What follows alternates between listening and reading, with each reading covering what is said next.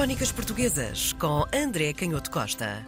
Vamos hoje olhar a uma relação uh, com o príncipe herdeiro e aquele que depois viria a ser o imperador uh, do Brasil. Uma relação que, se fosse uma coisa comum, não teria hum, tanto peso, mas a verdade é que uma relação extraconjugal entre Dom Pedro e uma tal Domitila efetivamente teve repercussões ou tinha uma importância muito grande no Brasil, principalmente nesta altura em que ainda não tínhamos a independência fechada. Muito bem. De facto, às vezes estes detalhes das relações extraconjugais dos monarcas, até porque nós sabemos pela história das famílias reais que não eram uh, relações assim tão raras quanto isso, uhum. são enquadradas como, enfim, aspectos pitorescos uh, dos costumes, às vezes até um pouco anedóticos, para os historiadores profissionais, para os grandes investigadores, para os grandes uh, académicos. Claro que a história, e sobretudo na segunda metade do século XX, a história são as grandes estruturas, são os grandes movimentos, as grandes vagas que alteram os comportamentos globais. E como é que nós medimos esses comportamentos globais?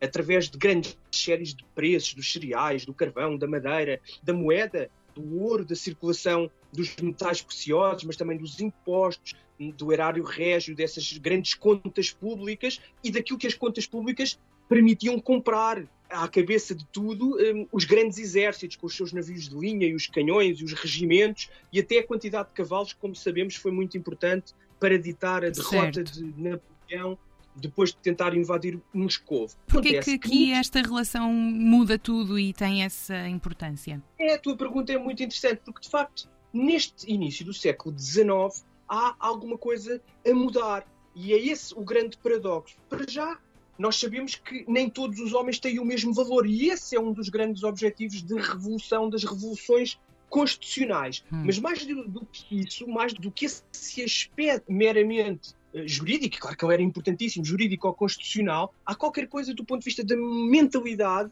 das grandes alterações estéticas e artísticas que uh, correspondem a uma alteração profunda nos gostos. E por isso nós também ainda hoje falamos do romantismo como uma corrente artística, literária, filosófica que corta com o passado, e nesse aspecto, o papel que tem o desejo, uma certa naturalização do desejo, nós sabemos, e muitos destes heróis românticos, aventureiros, apaixonados, estes heróis liberais, estes grandes generais que comandaram exércitos de independência, exércitos revolucionários, nós sabemos que eram também grandes leitores e muitos deles grandes leitores de poesia. Lembramos do poeta inglês Shelley em 1819, maravilhado com a cabeça da Medusa, aquela cabeça mítica com as serpentes, uhum. e é um uhum. exemplo muito interessante considerar que a serpente deixa de ser apenas o símbolo do mal para ser também um sinal de beleza, apesar de todo o seu terror.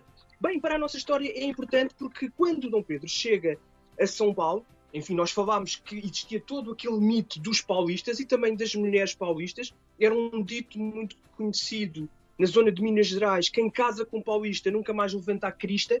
E, portanto, que há toda uma carga, e sobretudo esta Domitila, que aparece mitificada e recentemente mais conhecida numa grande biografia de um escritor, Paulo Resutti, um escritor brasileiro, que descobriu um conjunto de cartas muito importantes e, portanto, nós conhecemos muito melhor hoje alguns detalhes desta relação. Nós uhum. sabemos que a Domitila era também um símbolo de uma transformação social nesta região do Brasil.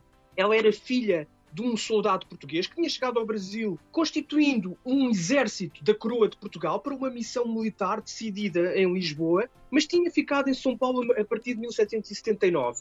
E a Domitila nasceu em 1797, teve a educação que muitas destas mulheres nascidas em famílias com algum destaque pela carreira militar dos seus progenitores ou por alguma fortuna comercial dos seus progenitores se destacavam daquilo que era a maioria, mas mesmo assim esse destaque não era suficiente, de acordo com a mentalidade da época, para muito mais do que uma educação, algo rudimentar, o aprender a cantar e a tocar violão, por vezes o piano não chegava tão longe. E não nos esqueçamos que São Paulo, mesmo no contexto do Brasil nesta época, era uma pequena cidade com cerca de 20 mil habitantes. Se nós pensarmos, por exemplo, em Lisboa, nesta mesma época, tinha 250 mil, e portanto nós temos aqui uma ideia de São Paulo para percebermos a enorme distância para a grande metrópole de hoje em dia. Mas a verdade é que a, Domitila teve numa primeira fase aquilo que era o destino de muitas destas mulheres nascidas em famílias a ascender ou a tentar ascender na escala social, que foi casar-se com um oficial de um regimento, um dos regimentos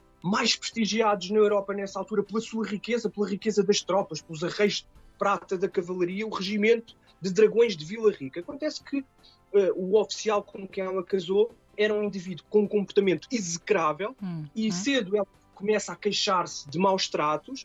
O marido dissipava uh, os rendimentos que tinha no jogo e em outros comportamentos uh, pouco recomendáveis, e a verdade é que tudo isto termina de forma muito trágica e muito violenta, porque a Domitila é esfaqueada pelo marido às 6 da manhã, no dia 6 de março de 1819, esfaqueada na coxa e na barriga, e salva-se pela intervenção do cirurgião das tropas ligeiras de São Paulo, e porque também logo a seguir as autoridades percebem, apesar do marido, tendo em conta aquilo que eram os padrões, e nós sabemos, infelizmente, com demasiada longevidade, mas nós sabemos quais eram os padrões da época, e era, havia uma proteção legal da cabeça de casal do marido do homem, e é uhum. isso que ele tenta fazer, o marido da Domitila, mas as autoridades da cidade as autoridades militares percebem que não há qualquer tipo de razão neste comportamento, nem sequer a invocação das leis da época, que eram bárbaras e que muitas vezes permitiam ao homem invocar subterfúgios legais para uh, se protegerem das consequências desta violência que exerciam contra as mulheres, ele é mesmo afastado, é preso e depois é afastado. Mas quando o Dom Pedro chega, e aqui é que é muito interessante e é com isto que fechamos, quando ele chega a São Paulo, a Domitila está a sair desta tragédia, é uma mulher obviamente muito bonita, de olhos verdes, de cabelo escuro, mas é também uma mulher que simboliza um problema que é um problema que se estende a muitas outras cidades do Brasil. Ela é filha de um oficial português que deixou de receber o soldo devido aos conflitos que existem entre uh, as cidades brasileiras e a coroa de Portugal. Ele era um oficial do exército e, portanto, deixou de receber o seu pagamento como oficial do exército ao serviço do rei de Portugal.